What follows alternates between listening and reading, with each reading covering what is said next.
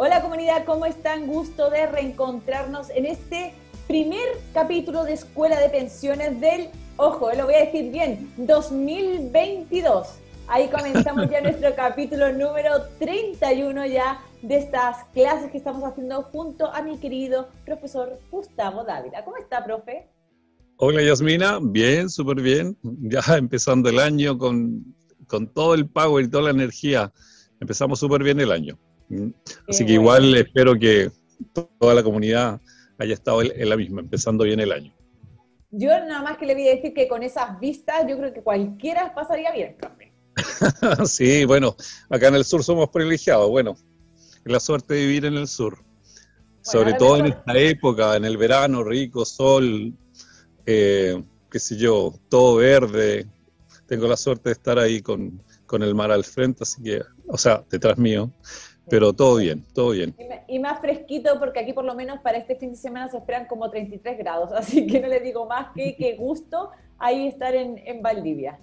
Sí, está llegando mucha gente de Santiago, ¿ah? mucho turista. Bueno, igual a cuidarse todos porque la pandemia no ha pasado, pero hay que cuidarse, disfrutar. bueno, hay que disfrutar del del a lo mejor me dejo por ahí caer en verano ahí por esas zonas del sur ah. tan lindas, profe. Pero dicho esto, ya ahí hemos, tenemos que comenzar con el capítulo del día de hoy. Y es un tema que la verdad es que a mí me gusta bastante, es súper explicativo y muy contingente además. Vamos a hablar de, eh, la, eh, del cálculo de las pensiones, del recálculo, mejor dicho, de las pensiones y sobre todo también de la tasa de interés técnico. Y ese es el tema contingente porque además se acaba de dar de, se acaba eh, acaba de publicar la Superintendencia de Pensiones esta nueva tasa de interés técnico también que va a regir por los próximos tres meses y a la que yo podría denominar prácticamente histórica por el porcentaje que conlleva. Pero bueno, todo eso se lo dejo al profe Dávila, así que profe, ¿por dónde quiere empezar en el día de hoy? ¿Por dónde empieza a preguntarle? Sí, bueno, igual encabezar, eh, Yasmina, que efectivamente es la mejor tasa que hemos tenido en años muy buena tasa, excelente tasa, y que no solo sirve para el recálculo de pensión, sino que para el cálculo como tal para las personas que están iniciando su trámite de pensión ahora justo en este mes. ¿Ok?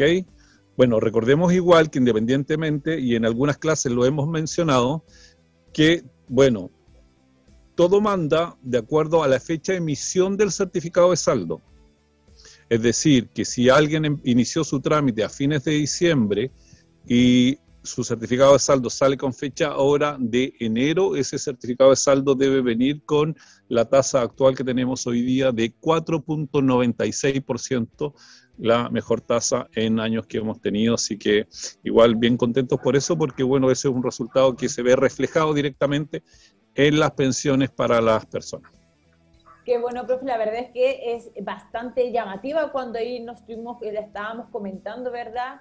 Eh, fue bastante, para mí me llamó bastante la atención porque era bastante alta. Yo por lo menos no había visto una tasa así durante, hace mucho, mucho tiempo. Pero eh, tengo que empezar preguntándole, profe, eh, ¿cuándo, para que ya empecemos a ir a esta clase, cuándo se debe recalcular la pensión de los afiliados por retiro programado y por renta temporal?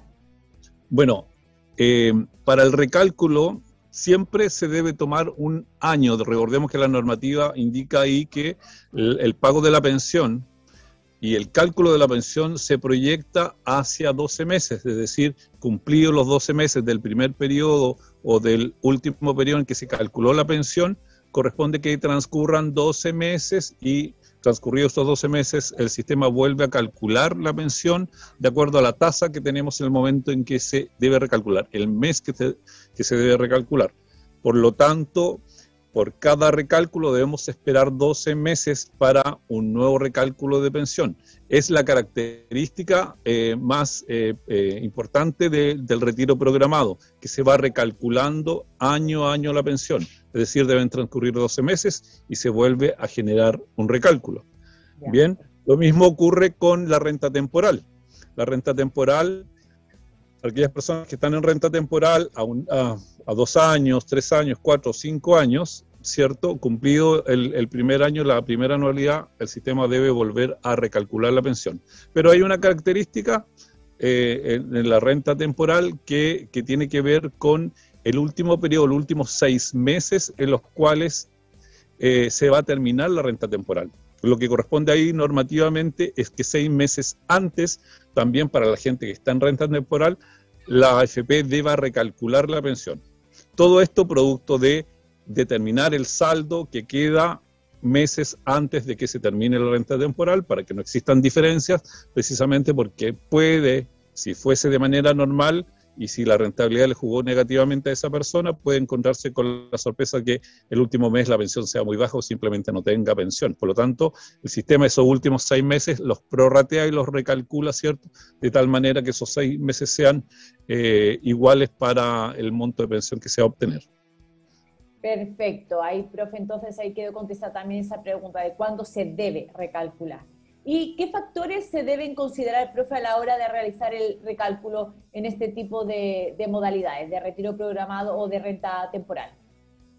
Bueno, uno de los aspectos más fundamentales es saber efectivamente, y nos ha pasado, Yasmina, con el último periodo anterior, con las personas que, eh, que igual tuvimos una buena tasa, recordemos, ¿cierto?, el trimestre anterior, y que muchas quisieron recalcular su pensión y muchas efectivamente lo hicieron, pero nos encontramos con la sorpresa de que efectivamente uno de los aspectos más importantes para poder determinar es saber cuál es el saldo de la cuenta comparativamente con el saldo que teníamos anteriormente, el año anterior, cuando se recalculó la pensión.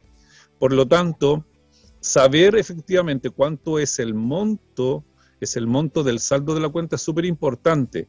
Ojalá pudiésemos mantener el, saldo de la cuenta eh, de un año para otro muy similar muy similar porque sabemos que todos los meses se saca dinero para que se paguen las pensiones, por lo tanto es como difícil poder decir vamos a tener el mismo monto. Bueno, ahí viene a jugar mucho lo que es la rentabilidad también del FP donde estemos, ¿ya?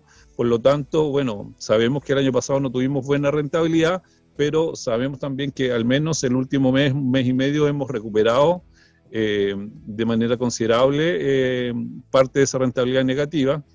Eh, bueno, y en ese sentido hay que determinar efectivamente el saldo que está en la cuenta, es uno de los factores principales, y el CNU.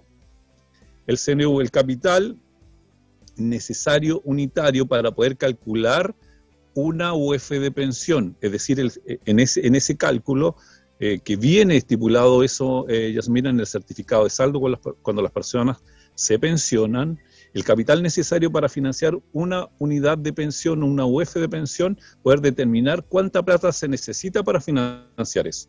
Y para poder hacer ese cálculo existen factores para poder calcular el CNU, como por ejemplo la composición del grupo familiar.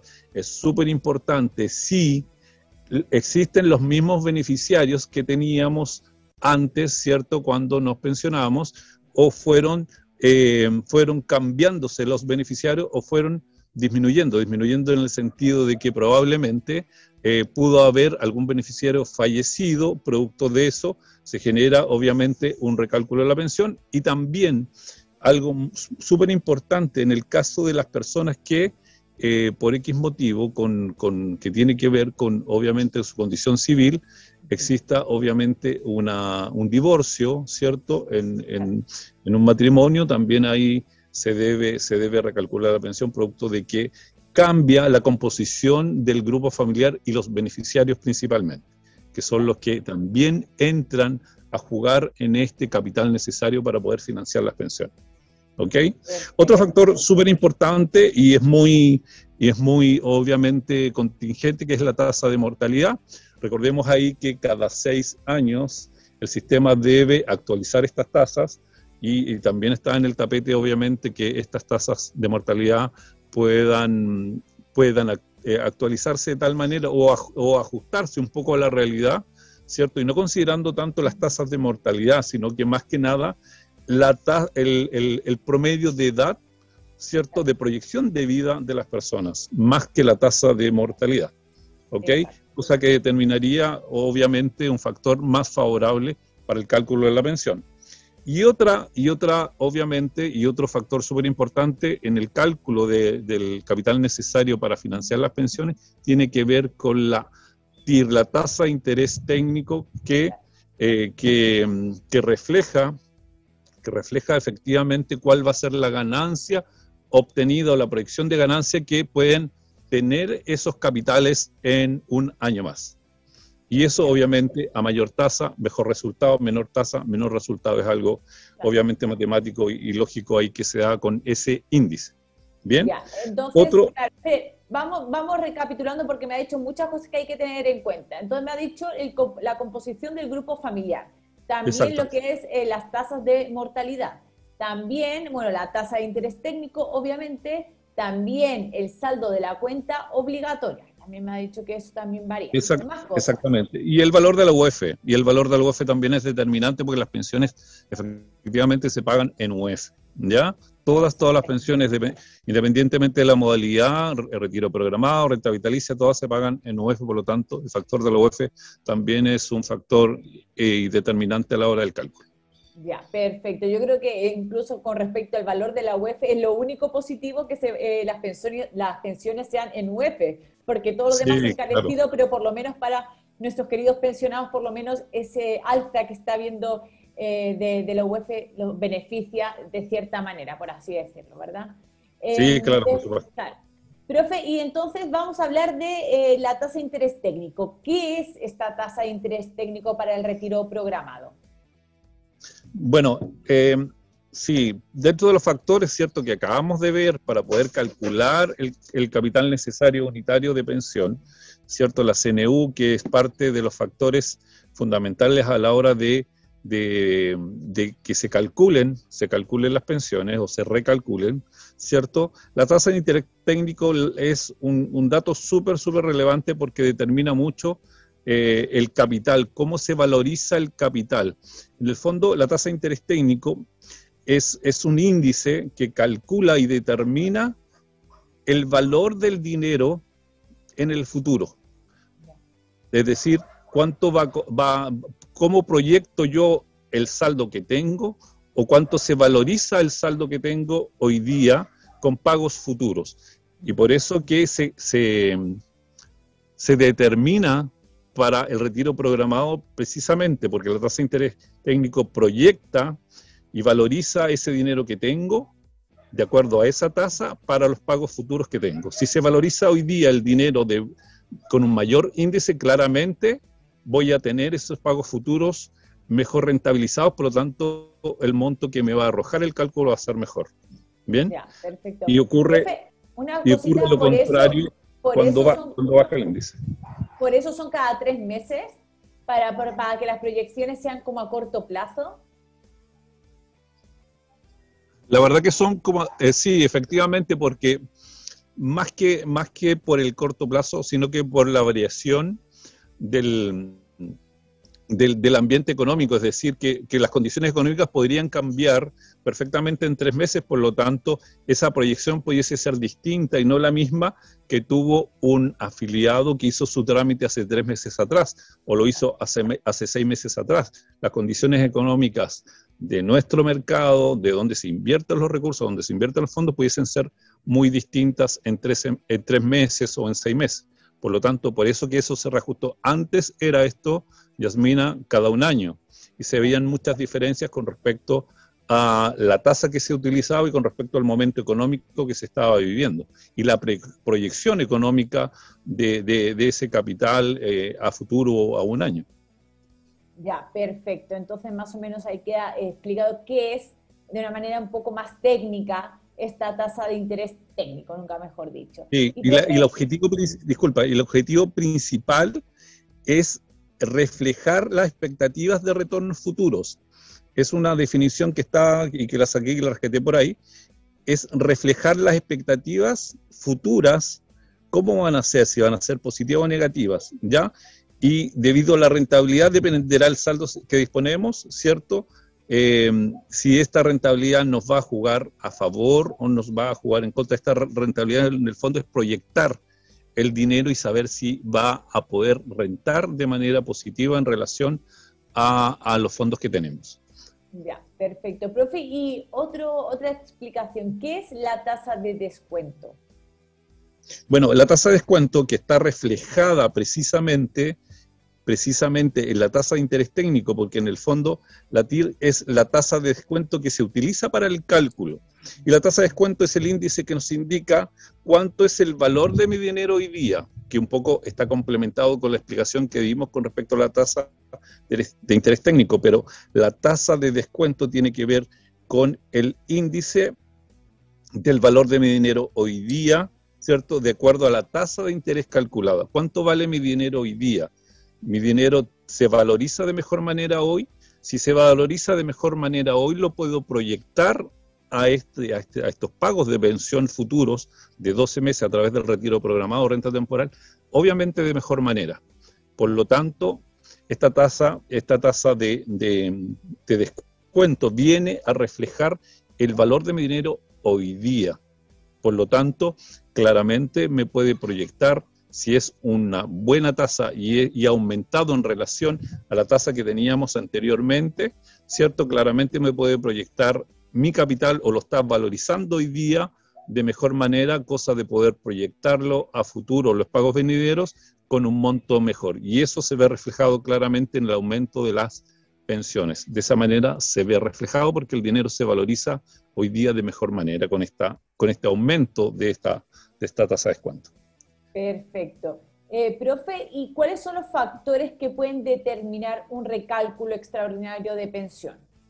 Sí, esto, bueno, ahí pasamos un poco al, a un aspecto que también es relevante que, y lo hemos un poco masificado en los últimos dos años, diría yo, ¿cierto? Porque precisamente eh, se sabía o de manera generalizada eh, estaba el desconocimiento de que eh, en este año, como mencionábamos, que es el cálculo, recálculo normal que se produce, eh, no sabíamos que también se podía, producir un recálculo, es decir, no se sabía de manera generalizada. Nosotros dentro del sistema, obviamente, que, conocemos el sistema, sí, sí, lo sabíamos porque hay por diferentes motivos que se puede generar este recálculo. ¿ya? Y lo hemos fomentado ya como dos años precisamente para que las personas puedan utilizar una mejor tasa, una, eh, y para obtener un mejor recálculo y finalmente obtener un monto, mejor monto de pensión, de acuerdo a lo que veíamos anteriormente, de acuerdo a la explicación de la tasa de interés y la tasa de descuento, ¿cierto? Porque si se valoriza y si mi pensión fue calculada en una tasa X, por ejemplo, en algún momento llegó la tasa a bordear en promedio cerca del 3% y de ahí tuvimos un salto un salto muy bueno sobrepasando el 4%, claramente a las personas se, se, le estaba valorizando el dinero de mejor manera con una tasa de descuento muchísimo mayor, por lo tanto se le estaba valorizando mucho más el dinero que ellos tenían en ese momento, por lo tanto todo el mundo le convenía hacer un recálculo extraordinario dentro de las posibilidades que permite el sistema, ¿cierto? Sí. Y dentro de eso fomentábamos mucho esta posibilidad de que las personas pudiesen inyectar dinero extra a la cuenta obligatoria. Y una forma de hacerlo era precisamente, eh, porque hay, hay, hay, distintas formas de poder inyectar, pero una de esas más rápidas y, y, más eh, con mayores posibilidades de que la gente lo pudiese hacer, era precisamente traspasar de, del ahorro voluntario o del, del APB ciertos dineros hacia la cuenta obligatoria cosa de que esta nueva inyección de dinero o aumento de capital del fondo de pensiones producto de, de, nuevos dineros pudiesen generar este recálculo extraordinario, porque una de las causales o uno de los motivos principales por los que ocurre eso es precisamente que llegue más dinero a la cuenta obligatoria. Llegando más dinero se genera de manera automática un recálculo extraordinario de pensión. Por lo tanto, hoy día, si las personas en relación a esto que acabamos de hablar, consideran de que pudiesen hacer un recálculo extraordinario con la tasa que hoy día tenemos, claramente es un momento conveniente, pero, pero, pero hay que determinar lo que mencionábamos al principio, los factores que inciden, y uno de los factores importantes, el último tiempo es el saldo de la cuenta. Uno por la rentabilidad y otro por los retiros de los 10%. Por lo tanto, probablemente en relación a una persona que quiera hacer su recálculo extraordinario ahora para que le aumente la mención, le puede jugar en contra porque probablemente hoy día tenga mucho menos dinero producto de los retiros y la rentabilidad y de los mismos pagos de pensión, ¿cierto? Mucho menos dinero en su cuenta que hace un año atrás o hace seis o ocho meses atrás, dependiendo ahí del periodo en que se pensionó. ¿Ya? Ya, perfecto. Ahí le queda alguna cosa más para explicarme porque me, he ido apuntando en mi, en mi post algunas dudas que tengo, profe, así que termine con la idea y ahí yo voy con las preguntas que también tengo apuntadas. Sí, hay otro aspecto que, como mencionábamos anteriormente, es la modificación del componente del grupo familiar, que, que, también eh, forma parte del, del, recálculo de la pensión, pero a la vez también forma parte del recálculo extraordinario. ¿Ya? Es decir, cuando, por ejemplo, un, eh, un hijo deja de ser beneficiario de pensión producto de que, de que no es que ya haya cumplido los 24, sino que dentro del rango, aún no cumpliendo los 24, deja de ser soltero, por ejemplo. ¿Ya? Porque los hijos, recordemos que son beneficiarios de pensión hasta los 24 años de edad, siempre y cuando se mantengan en su estado civil solteros. Si llegan a casarse, inmediatamente dejan de ser beneficiarios. Por lo tanto, puedo perfectamente, si un hijo se casa, ¿cierto? Y es parte de mi grupo familiar que es beneficiario, puedo ir con el certificado de matrimonio y determinar ahí ante el FP que esa persona ya dejó de ser beneficiario, por lo tanto, lo rebajan del, del cálculo de este CNU, de este capital necesario para financiar las pensiones y aumenta inmediatamente la pensión para esa persona. Y eso se genera de manera extraordinaria. Ese es un motivo. Otro motivo súper importante es, y lo mencionábamos antes, es cuando en un matrimonio existe un divorcio, ¿ya? Inmediatamente decretado ese divorcio en el registro civil, se emite, se debe emitir el certificado de de matrimonio donde indica eh, eh, el, el, dictamen del divorcio y se debe llevar a la FP para que la FP haga el recálculo extraordinario de la pensión producto de que ese, e, esa persona ya no forma parte del el grupo de beneficiarios legales. Ya, perfecto. Profe, voy a ir con algunas preguntas que tengo yo que también son parecidas a las que va haciendo la comunidad, aunque vamos a intentar también contestar las que ha mandado la comunidad aquí. Pero primero, entonces quedamos con que el, eh, esta tasa de interés técnico es tanto para las personas que se van a pensionar en estos tres meses, desde enero hasta marzo, ¿verdad? Hasta, el, hasta el 31 de marzo, ¿verdad? Hasta el 31 de marzo es la cuenta. Eh, Pero también... ahí hay que recordar siempre, siempre la fecha en la cual se emite el certificado de saldo, porque si una persona hace su trámite el día 25 de marzo, su trámite de pensión, probablemente ese certificado de saldo va a salir con una fecha de abril. Por lo tanto, se va a utilizar la próxima tasa. Entonces, en eso siempre hay que tener ojo y cuidado. Ya, o sea que por lo tanto, si alguien que nos está viendo quiere jubilarse, quiere pensionarse, no lo haga quedando pocos días para que termine el mes de marzo. Si lo puede hacer antes, hágalo antes, porque como dice el profe, estas fechas depende y quizá no alcance este periodo de marzo y ya quede para abril y en abril empieza a regir otra nueva tasa de interés técnico. Eso y un dato, un dato importante ahí es que eh, una vez que iniciamos el proceso y trámite de pensión, eh, siendo una persona que no, por ejemplo, no tenga bono de reconocimiento, porque eso hace demorar más el trámite, si no tiene bono, al eh, solicitar la pensión, hacer la solicitud de pensión, la FP tiene 10 días de plazo, 10 días hábiles para emitir el certificado de saldo. Por lo tanto, ese, ese dato hay que tenerlo en consideración. ¿Ya? Perfecto. Es decir, ver ahí en, en marzo, si quieren utilizar esta tasa y justo cumplen la edad, tratar de hacer la solicitud del trámite. Obviamente, eh, posteriormente, se va a emitir posteriormente que cumplen la edad, 10 días posteriores, y si las personas lo quieren hacer, tienen que tener ojo ahí que 10 eh, días hábiles antes del 31 de marzo, se debe hacer como límite la solicitud de pensión para que salga con fecha de este trimestre. Ya, perfecto. Profe, eh, también otra cosa, ya estamos hablando de las personas que se van a pensionar o jubilar en este periodo, pero también las personas que ya están jubiladas y les toca el recálculo anual. Estas personas, el recálculo se hace de manera automática, tienen que hacer algo, es de manera, es de manera automática, Yasmina, es de manera automática. ¿Ya? Las personas no tienen que hacer absolutamente nada para que se genere el recálculo a las personas que ya están pensionadas. ¿Cuándo tenemos que hacer algo solo cuando eh, vamos a generar un recálculo extraordinario? Ya, perfecto. Entonces ahí también voy yo con la última pregunta que ya si bien lo dijo un poco, lo explicó un poco, eh, le vuelvo a preguntar ¿Se puede hacer el recálculo extraordinario en cualquier momento, aunque no te corresponda el eh, recálculo anual? ¿Y cómo se lleva a cabo?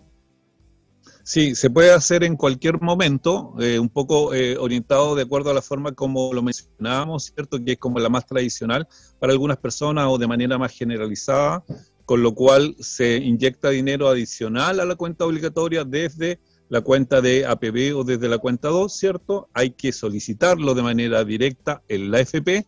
Hay que, en el fondo no hay que solicitar el recálculo extraordinario, Yasmina, porque en el fondo el recálculo extraordinario se genera de manera automática producto de que traspaso dinero a la cuenta obligatoria. Es decir, que la normativa dice de que llegando dinero, dineros nuevos a la cuenta obligatoria, de, producto de cotizaciones voluntarias, eh, de, bono de reconocimiento, incluso de complementos de bono, de eh, posibles depósitos convenidos, ¿cierto? Y a la vez eh, que esas son maneras como automáticas que genera el sistema, pero si yo de manera voluntaria tomo un parte de mi dinero de la cuenta 2 o de la cuenta de APB y lo traspaso a la cuenta obligatoria, el hecho de traspasarla y que lleguen nuevos dineros genera el recálculo extraordinario. Por lo tanto, lo que hay que ir a pedir es el traspaso de, ese dinero a la cuenta obligatoria. Exacto, entonces por lo tanto no es que alguien tenga que ir a la AFP y decir, hola, quiero hacer recálculo extraordinario, porque en sí eso no existe, es simplemente traspasar dinero de una cuenta a la cuenta obligatoria y ahí se hace automáticamente también este proceso de recálculo extraordinario. Sí, sí, y la, FP hoy día la verdad que un poco entienden que obviamente los afiliados no, saben que eh, de, esta manera un poco técnica se hace el, proceso, no, no, no, existe una solicitud de recálculo extraordinario como tal, sino que es el hecho de que lleguen nuevos dineros que produce el recálculo extraordinario. Pero bueno, igual en, la comunicación ahí entre ejecutivos, al menos yo he visto que los ejecutivos del FP ya se un poco se han adaptado porque eh, producto de que lo hemos promocionado tanto, ¿cierto?, los últimos dos años, que eh, la gente en algunos periodos se, ha, se eh, ha acudido mucho a la FP a hacer este trámite, entonces ya un poco están acostumbrados. Tratan de evitarlo, ¿ya? Para ser sincero, yo lo que he visto es que el FP trata un poco de evitarlo, producto de que es una gestión interna que antes no hacían porque no había promoción o no se incentivaba este tipo de recálculo, ¿cierto? Tratan un poco de evitarlo, pero bueno, otras ya eh, un poco están más dispuestas a poder atender a la gente y, atenderlos de, manera eh, correcta para, que se informen. Ya, profe, la última pregunta que también me queda y que creo que es importante por, eh, para que después no haya problemas de comunicación y todo eso, ¿Se puede dar que aunque sea una tasa maravillosa como la que hoy es, la de hoy en día, que es 4,92, ¿era 4,92? 4,96. 4,96. Sí.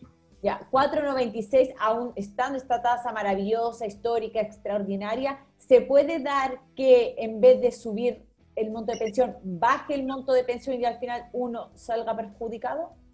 Sí, efectivamente. Por ejemplo, eh, si nos ponemos a pensar alguien que se quedó con todo el capital que tenía en la cuenta en el fondo E durante un año y con todo lo que ha generado negativamente el fondo E y adicionalmente haya retirado los TES 10%, eh, claramente tiene mucho menos saldo en la cuenta, ¿cierto?, con respecto al año anterior cuando se produjo su recálculo anterior.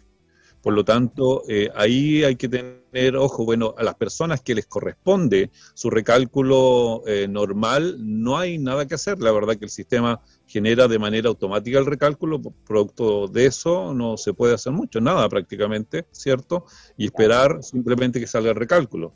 No así aquellas personas que quieran generar el recálculo extraordinario, claramente tienen que visualizar si en los saldos de sus cuentas están un poco de acorde, ¿cierto? Eh, y se han mantenido durante el último tiempo, ellos tienen una alta probabilidad de que eh, la pensión les pueda subir y sabiendo también cuál es la tasa con la cual se recalculó su pensión anteriormente.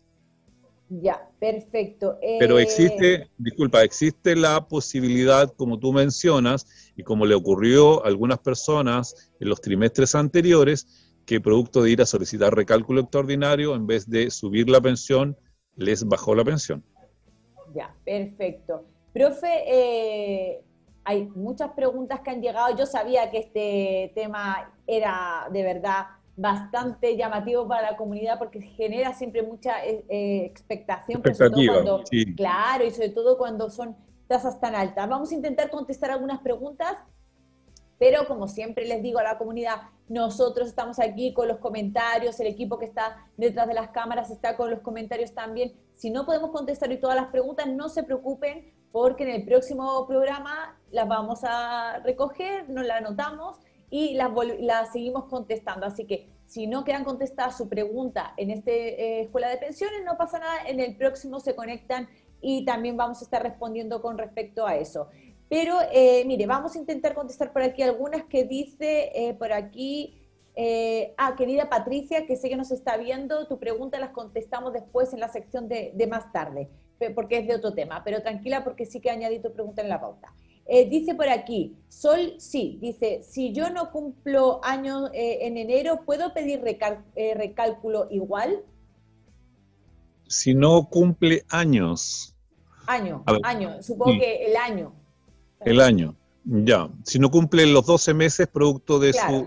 Sí, efectivamente, efectivamente. Y es uno de los motivos por los cuales incentivamos hace tiempo atrás que las personas no aún cumpliendo su anualidad de 12 meses con su recálculo normal, pudiesen pedir un recálculo extraordinario antes, ¿cierto? Haciendo lo que mencionábamos de poder traspasar o hacer llegar nuevos dineros a la cuenta obligatoria. Sí, efectivamente lo puede, lo puede realizar.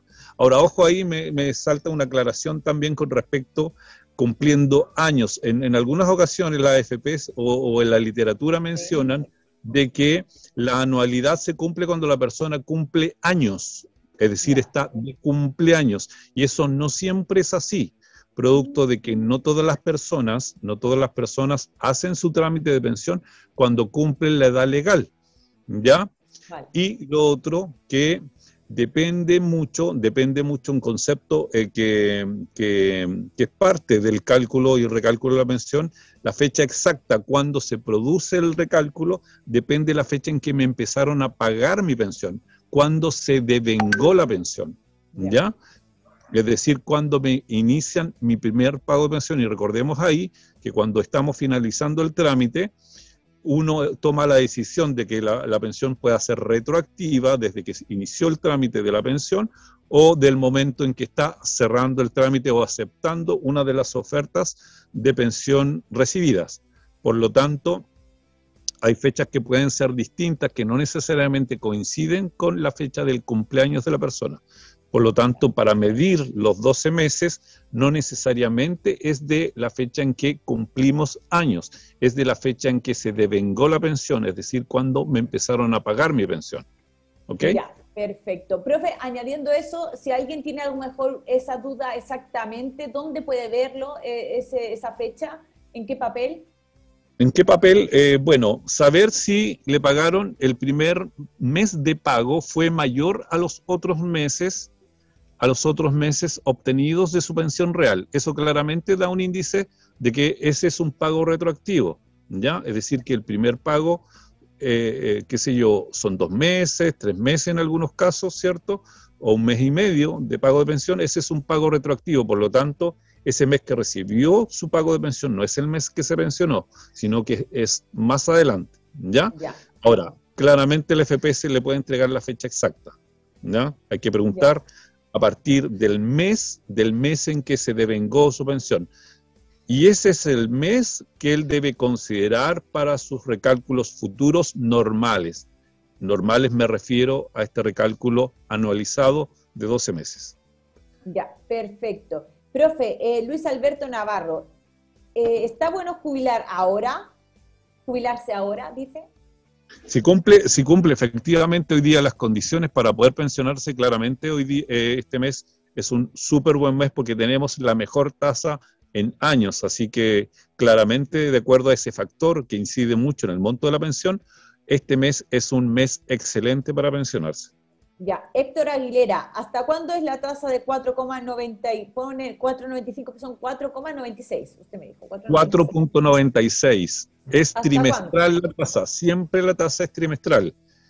Por lo tanto, se publicó ahora en enero, dura enero, febrero hasta marzo, hasta el último día hábil de marzo, pero recordando que depende de la, de la fecha en que se emita el certificado de saldo. Ya, perfecto. Eh, también dice Sol, eh, pero si ya sacamos los tres retiros de la AFP, ¿se puede hacer igual?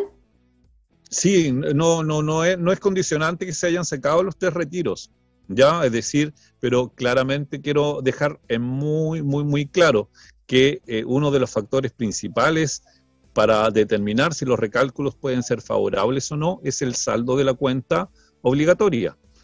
Si mi saldo de mi cuenta obligatoria es mucho menor, es más baja, no sé, voy a dar una cifra, un, un 20% menos, un 30% menos, claramente hay que ahí eh, saber si conviene o no generar un recálculo extraordinario.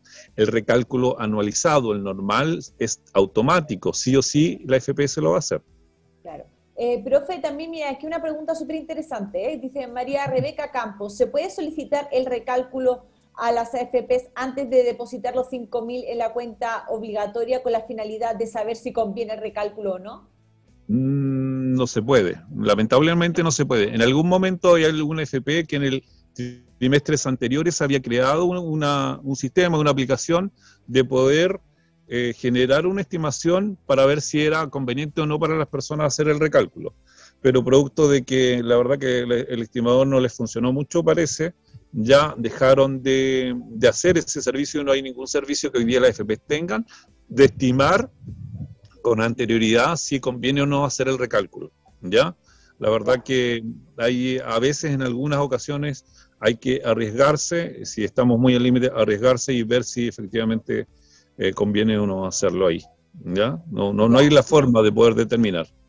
Ya, perfecto. Eh, profe, mire, ha llegado la verdad es que muchas preguntas no, tengo que seguir con el, con el, tema que tenemos y la pauta que tenemos en el día de hoy, pero eh, como siempre digo, me comprometo a que todos los mensajes que sigan llegando no pasa nada, nosotros después los vamos a chequear, los vamos a descargar y los incluimos en la pauta de la próxima semana. Y de hecho, si llegan tantos, lo que podríamos hacer, profe, se lo digo aquí al aire, no hay problema, podríamos hacer también unas preguntas con respecto y exclusivamente al tema de la tasa de interés técnico y recordar un poco todo esto porque están llegando muchas preguntas con respecto al recálculo.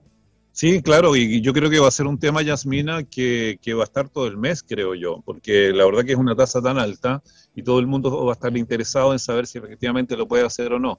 Por eso que, pongo hincapié ahí en, en, lo que mencionábamos con respecto a los requisitos o cuáles son los factores que inciden para el recálculo. Y uno de los principales es el saldo que mantengo en la cuenta, y obviamente la tasa. La tasa ya la tenemos, que es la mejor que hemos tenido en años.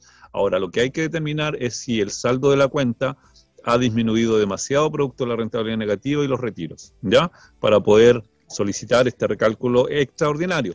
Pero para las personas que obviamente tienen su recálculo anual eh, y les toca justo ahora y les coincide, el sistema les va a generar de manera automática ese recálculo. Lo, mismo pasa con las personas que cumplen en febrero y lo mismo pasa con las personas que cumplen en marzo. Perfecto. Profe, entonces quedamos comprometidos para que la próxima semana continuemos el tema, refrescamos todo esto de la tasa, recálculo y contestamos dudas que hayan llegado por parte también de, de la comunidad, ¿vale? Quedamos en eso. Sí, claro, por supuesto. Entonces pasamos a la noticia de la semana, querida señora directora, por favor.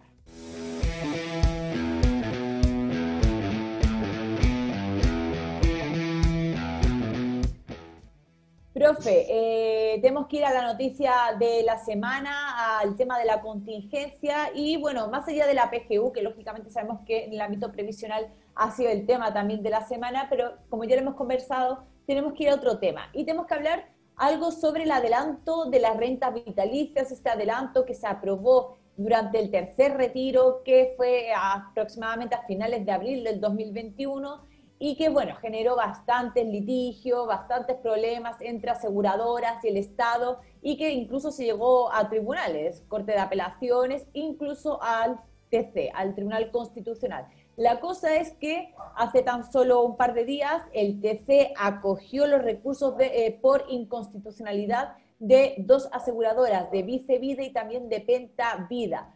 Por lo tanto, eh, por así decirlo, da la razón a las aseguradoras también un poco con respecto a el concepto de propiedad que tienen sobre esos montos de adelanto, ¿verdad? y bueno, sobre todo más que a lo mejor genera una condición o un problema para las personas que ya hayan hecho este adelanto o que están en ello, es para sobre todo cerrar la puerta con respecto a próximos adelantos. Prácticamente va a ser imposible que se puedan llevar a cabo. Cuénteme usted un poco sobre esto y qué opina. Sí, efectivamente. Eh, bueno, es una medida que igual llama la atención porque eh, tengo entendido que igual otras compañías hicieron eh, apelaciones muy similares y no fueron acogidas. Ahora, de ese punto de vista, para los nuevos, para, para, los nuevos proyectos que quieran incluir este tipo de, de solicitudes, ¿cierto? va a ser, yo diría que ya casi imposible. Eh, bueno, ahí viene todo un tema relacionado con las instituciones que tenemos, ¿cierto? El Tribunal Constitucional que cumple este rol, ¿cierto? De un poco determinar si hay, si ciertas normas están dentro de lo que ellos establecen como, como parte de nuestra Constitución. Y, saber si, si, eso se ratifica, ¿cierto? Y, y está siendo ratificado hoy día para ciertas reclamaciones que hicieron algunas compañías, claramente le pone eh, el freno para aquellas posibles, posibles eh, solicitudes que se hagan al respecto eh, de, nuevos posibles retiros. ¿Ya? eso, eso claramente es así. Llama un poco la atención el hecho de que por qué unas fueron, fue acogido para algunas compañías y otras no, pero bueno, habría que un poco ahondar más ahí por qué ocurrió eso pero lo más trascendente es como lo, que dices tú, que le pone el freno para futuras eh, solicitudes de retiros para la gente que está en renta vitalicia, es decir, adelanto de sus pensiones en el fondo, porque eso es lo que eran, adelantar un poco las pensiones, ¿cierto? Eh, porque se les reajustaban y de esa manera podían obtener un, dinero que se les entregaba eh, de manera inmediata. Pero, pero creo, creo yo que, que que si bien es cierto esta, esta, esta modificación o, e, o esta, esta determinación del Tribunal Constitucional viene a modificar, creo que, que, hay, hay situaciones en las cuales, al menos para la gente que está en renta vitalicia, con las modificaciones que tiene que ver con la pensión eh, universal garantizada, ¿cierto? Y otras modificaciones que se, quieren realizar, también van a ver, probablemente se van a ver beneficiadas con las modificaciones que se están realizando. ¿Ya? Y, puede ahí, ¿cierto? Obviamente un poco eh, se, puede, se pueden obtener eh, mejores beneficios producto de, esas modificaciones.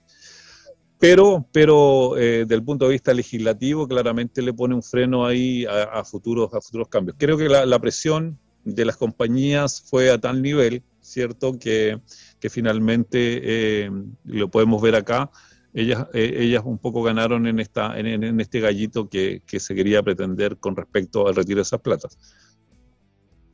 Totalmente, profe. Y bueno, como siempre digo, veremos lo que ocurra a futuro. En el caso que haya un quinto retiro, posible quinto retiro, no se sabe, todavía no ha avanzado nada. Siempre lo pregunta la comunidad con respecto en qué está el quinto retiro, el retiro 100%, y la verdad es que no hay ninguna novedad al respecto. Si bien este quinto retiro incluiría las rentas vitalicias, ya con esto se pone totalmente prácticamente una piedra de tope para que se puedan dar este tipo de de proyectos, por lo menos con respecto a adelantos de, eh, que tengan que ver con aseguradoras.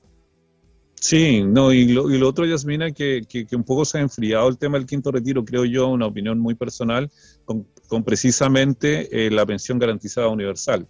¿Ya? Es decir, que, que la cifra que, que, ahí se maneja eh, vino efectivamente a impactar de manera positiva a todas las personas es decir, todos muy de acuerdo. Recordemos ahí que la votación en el, en, el Congreso fue casi unánime, ¿cierto? Y, y obviamente eh, para todo el mundo de manera transversal viene a ser una buena medida para el aumento de las pensiones, por, lo tanto, este, este posible retiro del, del, del 100%, este quinto retiro, la verdad que se está enfriando, creo yo, un poco debido precisamente a eso.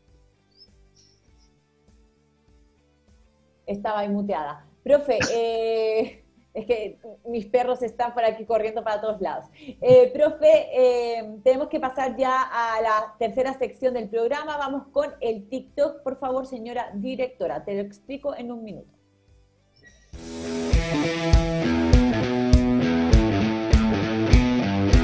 Las vacaciones progresivas. Soy Gustavo Dávila, asesor previsional. Hoy voy a explicarles en qué consisten las vacaciones progresivas es un beneficio que otorga el sistema previsional para todas aquellas personas que han cotizado como base 10 años en el sistema. La idea es tener 10 años cotizados y una vez que sumamos 3 años adicionales con el mismo empleador, tenemos un día más de vacaciones. Adicionalmente, si sumamos 3 años más, vamos ganando un día extra de vacaciones. La idea es que esos 3 años se cumplan con el mismo empleador. Esto es un beneficio legal, por lo tanto los empleadores no deben negarse a otorgarlo. Para poder solicitarlo, basta con solicitar un certificado de cotizaciones progresivas en su FP actual y ese certificado presentárselo al empleador.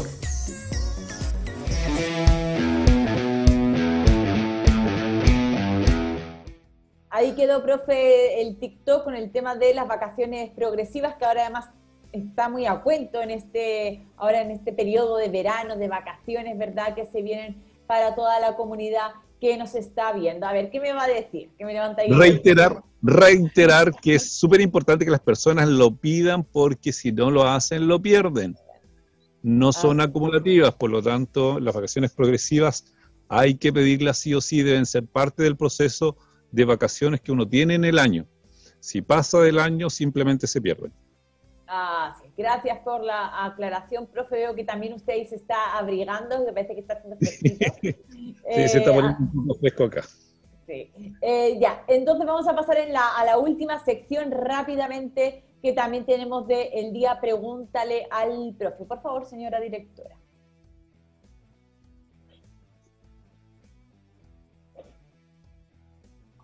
Profe, eh, vamos a contestar en la medida de lo posible preguntas que llegaron la semana pasada eh, durante el programa y como siempre les digo a la comunidad, no pasa nada si no contestamos en el día de hoy sus preguntas porque todas las tomamos en cuenta, las vamos guardando y como está ocurriendo hoy que estamos, vamos a contestar las preguntas del programa pasado, quedarán para el próximo programa. Así que envíen sus preguntas, no se corten ahí ustedes sigan enviando, pregunten lo que quieran porque lo vamos a estar contestando aquí en la escuela de pensiones. El profe me hace reír cuando, cuando estoy hablando. Profe, no me interrumpa que después me, me eh, profe, primera pregunta. Marco Cali, ¿el bono por hijo es para todas las madres pensionadas o de qué año hacia adelante? El bono por hijo es para todas las mujeres independientemente de su condición. Ya todas tienen derecho al bono por hijo, obviamente, si, eh, si comprueban efectivamente a través del registro civil que son madres, ¿cierto? Y que a la vez también, recordemos ahí que son para las madres que tienen hijos adoptivos también, ¿ok? Y también recordar que también, bueno, lamentablemente también es para los hijos que ya no estén, es decir, la ley dice claramente para los hijos nacidos vivos, es decir, si posteriormente eh, hubo ahí un deceso, lamentablemente ahí, eh, eh, bueno, el hijo también pasa a formar parte de ese cálculo de bono. Y es para todas, es decir, se hace y se hace obtención del beneficio cuando la mujer cumple 65 años.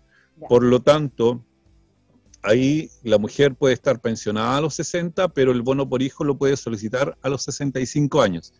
Y para aquellas personas que nunca han cotizado, lo que se puede hacer y lo que se hace hoy día y se ha hecho desde que apareció el bono por hijo es poder incorporarlas al sistema como afiliadas voluntarias, generar una cotización como afiliadas voluntarias, incorporarlas y una vez incorporadas, pedir el bono por hijo, les llega este monto a la cuenta individual y el sistema les genera una pensión para ellas con ese capital que llega.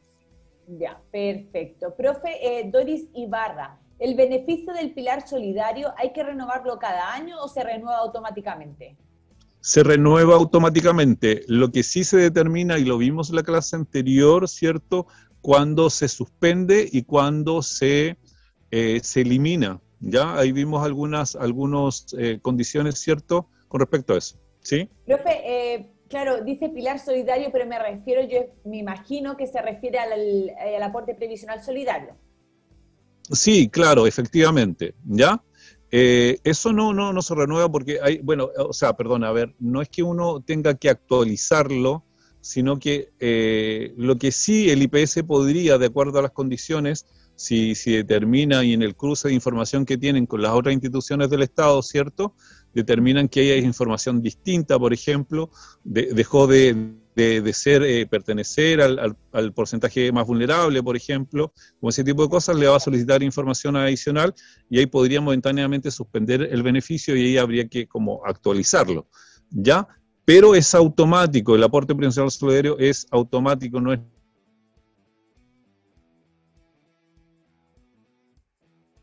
Sí, sí, el profesor está, está teniendo, parece, un par de problemas técnicos ahí. Ahora volvió. Profe, se me quedó congelado. Ahí, ya, pues siga, siga, continúa. Continúa. bueno, entonces no hay que, no hay que, eh, no hay que pedir lo que se actualice todo el tiempo, ¿ya? Solamente si es que el sistema, el IPS determina que debe actualizarse, se actualiza, ¿ok? Prácticamente un beneficio para muchas personas que se lo ganan una vez y se lo ganan para siempre. Perfecto. Recordar también, eh, pequeña aclaración, si se aprueba la pensión garantizada universal, el pilar eh, solidario va a desaparecer porque va a ser sustituido por esta PGU. Entonces ya no existiría el aporte previsional ni la pensión básica solidaria porque existiría para todos, dentro de los requisitos, la pensión garantizada universal. Dicha esta aclaración. Profe, Violeta Lagos, sobre la PG... No, no, Carlos Figueroa, va antes. Carlos Figueroa, estoy pensionado por invalidez irreversible. ¿Es legal que me descuenten haberes impositivos? bueno, si, si, si, él está trabajando ¿cierto? Y, y genera una renta con sus ingresos, lo que no está obligado a cotizar, efectivamente, es la cotización de la FP. ¿Ya? Él ya no está obligado. Solo está obligado y el sistema y su empleador debe por obligación cotizarle es salud, el 7% de salud, ¿ya? O el plan que él tenga, cierto complemento de plan que él tenga, pero salud sí es obligación cotizar y la cotización obligatoria del FP no es obligación cotizarla en esa condición. Ya, perfecto. Profe, me voy a ir con una pregunta de Patricia Tapia, que nos la mandó al programa anterior, Cultura Express, y eh, le dijimos que se conectara a este, para que, a este programa para que usted la conteste. Y aparte también está conectada porque la vi que volvió a preguntar eh, la misma duda que tenía. Eh, y también le pregunto porque se me quedó a mí ahí una, alguna duda al incluir la pregunta en la pauta, entonces si no queda muy clara para que ella también pueda contestar ahora en directo, antes de que vayamos cerrando. Dice, ¿por qué se demora 15 días en que aparezca, y entiendo que se refería a aparezca reflejado el dinero en la cuenta 2 de la AFP? Mm, sí, es un aspecto técnico más que nada desde el FP. Recordemos ahí que, bueno, esta pregunta y esta duda siempre ha estado en el sistema Yasmina, ya desde que yo tengo, tengo noción. Y un, poco la, la, respuesta es como simple. ¿Por qué no está reflejada? Porque simplemente la FP eh, no tienen la tecnología, por ejemplo, que, tiene un banco. Es decir, que yo hago un depósito, inmediatamente se lo haya reflejado en mi cuenta corriente, en mi aplicación, en la página o en mi estado de cuenta. Esa tecnología la FP no la tienen como para reflejar que los depósitos, tanto los depósitos de la cuenta 2, la cotización todo lo que se deposita a la FP, ¿cierto? Porque siempre la FP usa un intermediario, que es precisamente el banco, ¿cierto? Donde se hace el depósito. Por lo tanto, todos eh, aquellos pagos que se realizan, la FP tiene un tiempo determinado y está normado así, ¿cierto? Que estando dentro de esos plazos, y hoy día la FP cumplen esos plazos, ¿cierto? Que la FP deban actualizar y tener a disposición esos dineros en las cuentas. Ya, perfecto. Entonces, espero, Patti, si nos estás viendo y que haber entendido y comprendido tu pregunta y que ojalá que te haya servido la eh, respuesta del profe. Si no es exactamente lo que querías preguntar, te invito a que vuelvas a escribirnos ahí en el chat y a ver si nos da tiempo a contestarla ahora en un momentito más tu duda. Eh, y la última, profe, que tenemos aquí en la pauta del día de hoy, Violeta Lagos sobre la PGU. ¿Qué va a pasar con, las con la pensión de seguros? Y yo entiendo que pensión de seguros se refiere a rentas vitalicias. A la renta vitalicia, sí. Bueno, en ese sentido, ¿qué, va a pasar? Eh, bueno, en en el sistema no hay cambios con respecto a las modalidades de pensión, o sea, la reforma no conlleva a cambiar las modalidades, por lo tanto las modalidades van a seguir, ¿cierto?, eh, tal cual como la tenemos hoy día. Lo que sí, obviamente, para, para lo que son las pensiones en renta vitalicia y si cumple el requisito de esas personas, recordemos ahí que para obtener la pensión garantizada universal se deben cumplir requisitos, edad, 65 años, focalización, ¿cierto? Que el 90% más vulnerable, ¿cierto? Y el tema de la residencia. Cumpliendo los requisitos, independientemente de si la persona está en renta vitalicia o retiro programado, va a obtener este aumento y este complemento de pensión a través de la pensión garantizada universal.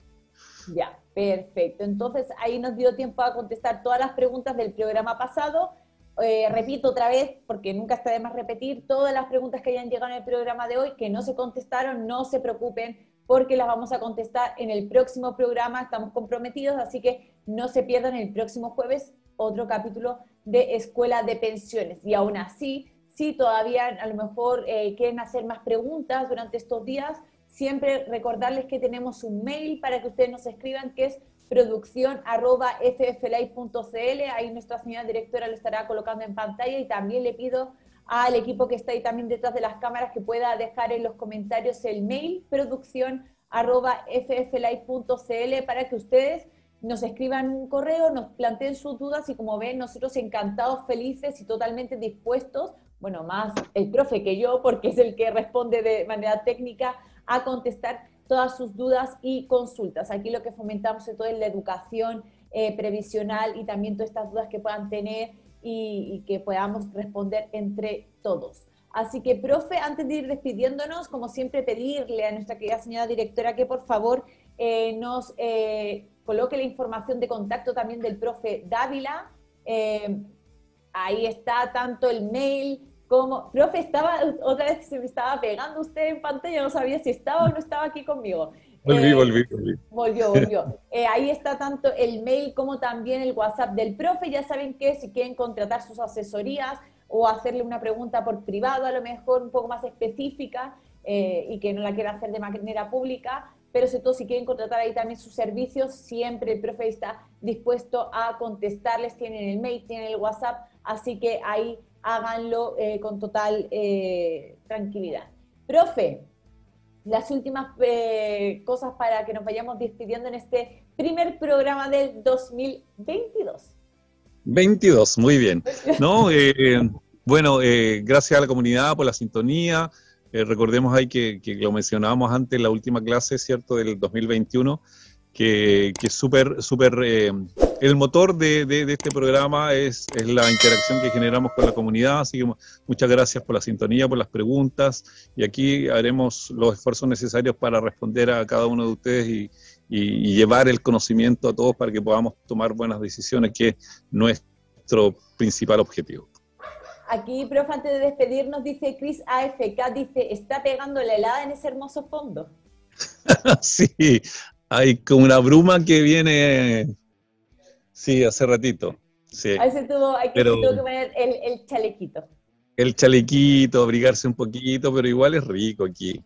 Invito a toda la gente así del norte, de Santiago, que vengan al sur para disfrutar dentro de las posibilidades, dentro de lo que se puedan, venir a, disfrutar un poco del, del, sur. Profe, también nos mandan saludos, también hay que decir Patricia R. Chávez. Hola, profe Yasmina, saludos desde la ciudad del sol. También nos saludan por aquí para que vea que también como mucho cariño, dice Catayas 17, como siempre enseñándonos, muchas gracias. Eh, y por aquí también llegaron algunos otros comentarios entre medias de también las preguntas que dice eh, Javier Ortiz, buenas tardes comunidad, saludos desde Talca también, Norma Traverso, buenas tardes comunidad y equipo, ahí como siempre nos saluda desde diferentes partes de eh, Chile, incluso del mundo, somos internacionales aquí también. 21 horas. Profe, la, Siri, la Siri nos está avisando que tenemos que ya verle el corte al programa. Bueno, recordar ahí que eh, a, la señora Norma, que siempre nos saluda, eh, ella es fiel a nuestro programa y enviarle muchos saludos y, desearle, bueno, y a toda la comunidad un 2022, pero excelente, con muchos augurios eh, positivos y, que disfruten este año. Que disfruten, obviamente, de, disfrutando ahí con buena salud, creo que hay estas posibilidades de que todo lo otro venga por añadidura.